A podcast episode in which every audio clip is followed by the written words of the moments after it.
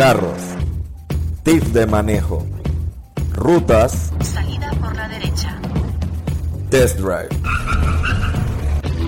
entrevistas y mucho más. Eh, bueno, que sopa dudes, ¿cómo va todo? Bueno, hoy estamos en nuestro séptimo episodio y bueno, un episodio un tanto diferente. Hoy les vamos a estar hablando sobre el Puente de las Américas, parte 3. Ese no es el nombre, Andrea. Habla como cuál es el nombre. Mentira, sobre el puente atlántico, pero bueno, es el tercer puente que hay sobre el canal. Y bueno, sin duda tenemos que hablar de esto porque aparte de que es un tema súper Tendencia, reciente, trending topic, como le dicen. Exacto, aparte de eso, o sea, estamos hablando de un ícono tanto nacional como me imagino, sabes, ya la gente va a también a subir videos y sus tomas pasando en carro por el puente y A todo eso. velocidades. No, no, no, no, solo se puede hasta 80 kilómetros por hora, seamos serios. Ahí va el primer dato. En- exacto, entonces, bueno, este puente, para los que no saben, tiene cuatro carriles, dos yendo y dos viniendo. Este une, bueno, la costa arriba con la costa abajo de Colón y bueno, Sí, se dice que va a ayudar a 40.000 personas, ¿no? Habitantes de Colón, ¿no? Para ahorrarse un botón de tranque, que es lo más cool de, esto, de, de ese proyecto. Sí, más que el tranque eso, el tema de poder pasar por el canal, porque desde que en 1914 se hizo el canal, bueno, o sea, fue dividida el área de Colón, por así decirlo, por, ajá, bueno, claro, por el tema del canal, y bueno, eso ha llevado a que la gente para transportarse de un lugar al otro tenga que usar o los ferries o un puente que está en el juego de esclusas que hay, pero claro, todo esto está sujeto a que si viene pasando un barco, no puedes usar ni el puente de las esclusas, ni puedes usar los ferries tampoco. Entonces todo esto se complica y bueno, en verdad ha habido muchos casos de personas que, sabes, llegan tarde a sus trabajos, les cuesta llegar. Inclusive escuché un caso de una persona que murió en un auto porque estos no pudieron llegar al hospital ya que, o sea, tuvieron que quedarse esperando a que pasara el barco. Bueno, la verdad es que no recuerdo si murió o estuvo cerca de morir. La cosa es que, bueno, eh, venía pasando un barco y bueno, claro, no podían pasar porque el barco estaba por la esclusa. Y bueno, casualmente Juan Pablo y yo estuvimos por ahí por Colón hace, ¿qué fue? Como en enero. Sí, un par de meses. Casualmente, y bueno, cruzamos al otro lado del canal, al área. ferry.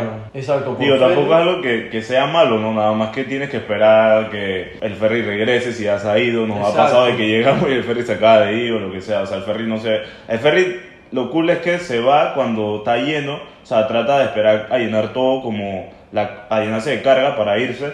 Pero hay veces que si no llega nadie, después de cierto tiempo él se va y tienes que esperar que regrese. Igual no demora mucho, son como 15 minutos o algo así. Bueno, pero la verdad es que la vez que Juan Pablo y yo estuvimos por ahí, lo usamos fue como eso de las 6 de la tarde, creo que era como un sábado o un domingo, o sea que ya se imaginan que no había dije, casi nada de carros, así que bueno, para nosotros fue bastante rápido, pero claro, imagínate un ferry que lleva 20 carros y ahora que se tengan que desplazar 100 personas, o sea, Que ahí claro, la cosa cambia. Supongo que en semanas es más, más difícil, ¿no? Sí, y también sumado el tema del paso de los barcos. Así que bueno, en definitiva este puente va a traer muchas mejoras y bueno, sí. Bueno, Andrés, para empezar con el tema este, que es lo, más, lo principal, eh, uno de los datos de este puente es que se estima de que costó más de 590 millones, cosa que consideramos bastante bajo en comparación Sí, al... yo lo, la verdad es que cuando vi la cifra me sorprendió, ya que había escuchado que el cuarto puente, que es el que va a estar al lado del puente de las Américas, va a estar costando, me parece que casi como 1.300 millones, entonces estamos hablando del doble. Pero bueno, después de que me puse a pensar en una diferencia.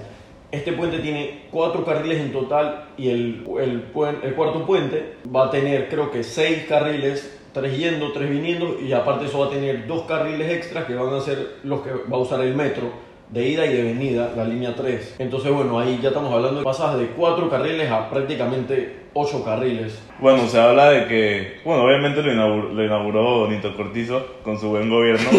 Igual yo tengo la duda, Andrés, por favor, si la sabes. Yo no sé quién fue el que tuvo la idea de La hacer verdad el puente. yo o- tampoco la sé. Sé que el- la construcción empezó en el 2013, pero la verdad no, no Ese sé. fue, en ese año ya estaba Varela, ¿no?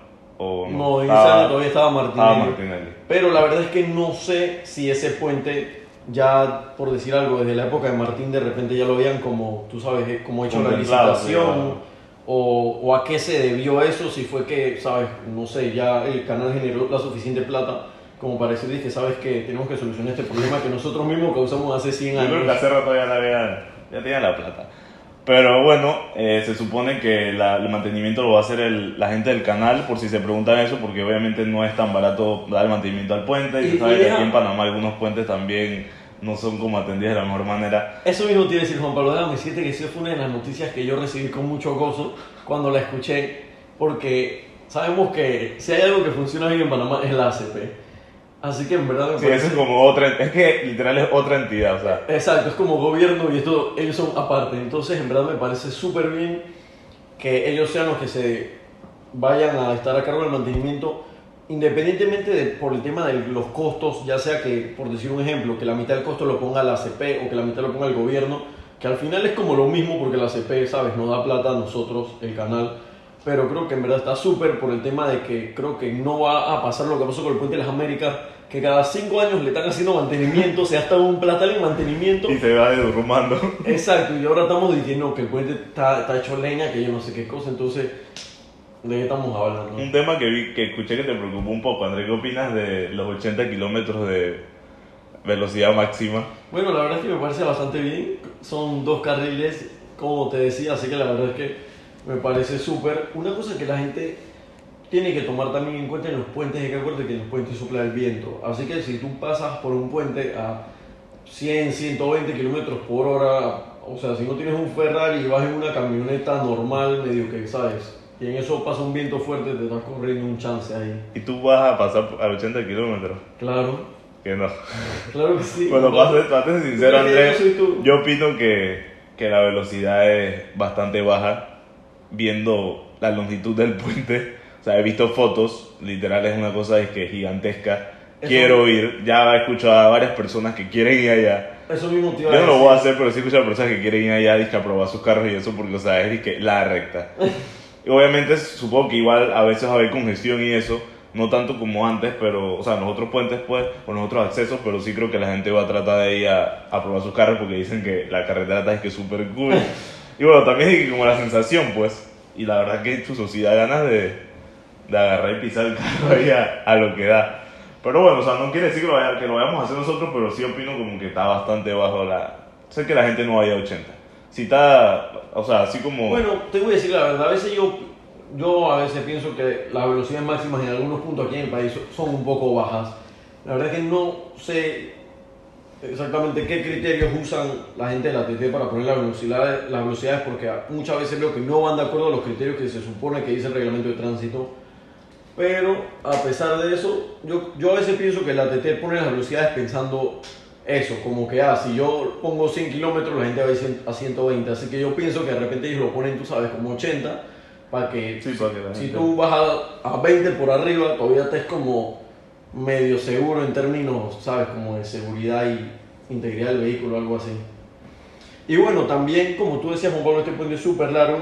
eh, me pareció escuchar que mide casi 4 kilómetros. Y aparte de eso, este puente tiene un récord a nivel mundial, que es el puente atirantado con la luz más larga de todas, de cuatro, puente de cuatro carriles con la luz más larga. La luz, para los que no saben, es la distancia que el puente, o sea, no está sostenida por, o sea, por, el, por, las, por las vigas, pues, sino que está sostenida es por los, los cables que lo están atando a los postes que tiene. Entonces, bueno, el centro de, de poste a poste son creo que casi como 550 metros, algo así, que es un récord a nivel mundial. Y bueno, como tú dices, o sea, en verdad está súper larguísimo. Cuando nosotros pasamos por ahí en el ferry, en verdad que es una cosa que tú Sí, te quedas como unas que- que tú dices, bro, yo quiero que ya esto abra, o sea, Sí, es- es- porque es loco. pa- parece como si como ver una ciudad, o sea, tú vas pasando y es como que todo cubre como la mitad del horizonte, una cosa así, dije, O sea, que, que puf, o sea, que estás ahí de la nada, ves esa vaina ahí toda gigantesca. Y bueno, Sí. obviamente, como ya habíamos dicho, es el puente más, más grande que tiene ahorita Panamá, ¿no? Ah, y bueno, sí, exacto. se habla de que alrededor de 114 corregimientos y 495 comunidades, pues van a ser beneficiadas, ¿no? Con los 40.000, o sea, más o menos unas 40.000 personas. Sí, en verdad yo creo que eso también está súper, sobre todo porque, bueno, sabemos el tema de la delincuencia en Colón y todo eso, y parte de eso, bueno, son por las condiciones en las que vive la gente y que la economía no es la mejor, así que yo creo que esto va a contribuir bastante a lo que es ese movimiento de la economía, que la gente que tenían fincas y ganado del otro lado ahora van a poderlo traer mucho más fácil. La verdad es que yo creo que muy probablemente vaya a beneficiar a más de esas 40.000, 50.000 personas. Y bueno, esto también trae una gran ventaja para el turismo, porque ahora ya tú vas a poder, de repente si eres un guía turístico, vas a poder organizar un trip que sea ir hasta la costa abajo y venir, y tú sabes, va a ser como mucho más seguro, con un tiempo como mucho más prudente, y no de que tienes que esperar si pasa un barco o no pasa un barco, y dependiendo, dependiendo de eso, de repente los turistas van a llegar tarde, o tu trip se va a demorar más de lo planeado, cosas así, pues. Y bueno, para los que se preguntan, la compañía que, lo, o sea, que empezó la construcción en 2013 fue una empresa francesa que se llama Vinci. No la había escuchado, pero bueno, a veces es bastante buena en lo que hacen porque la verdad que quedó bien cool. Bueno, por ahora eso es lo que se ve. Sí.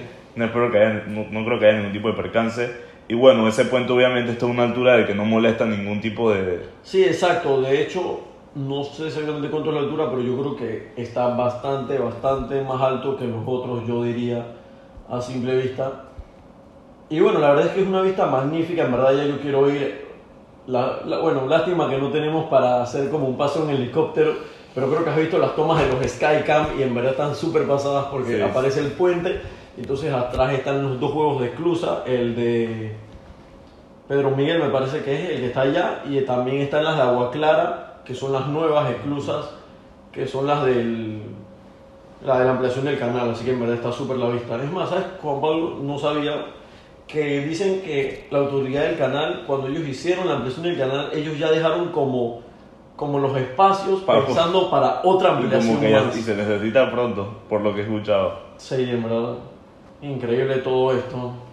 Y bueno, casualmente esto cae cuando, ¿sabes? Estamos hablando de que ya la ciudad de Panamá cumple 500 años. Eh, bueno, casualmente yo en estos días estuve por el Museo del Canal viendo la película esta de Morgan Freeman, que se las recomiendo, está súper buenísima. La de El Land Divided, World United. Y bueno, la verdad es que está súper y en verdad creo que el puente cae en súper buen momento. Eh, en toda esta época, pues. Bueno, espero les haya gustado este episodio número 7. Espero lo hayamos instruido un poco.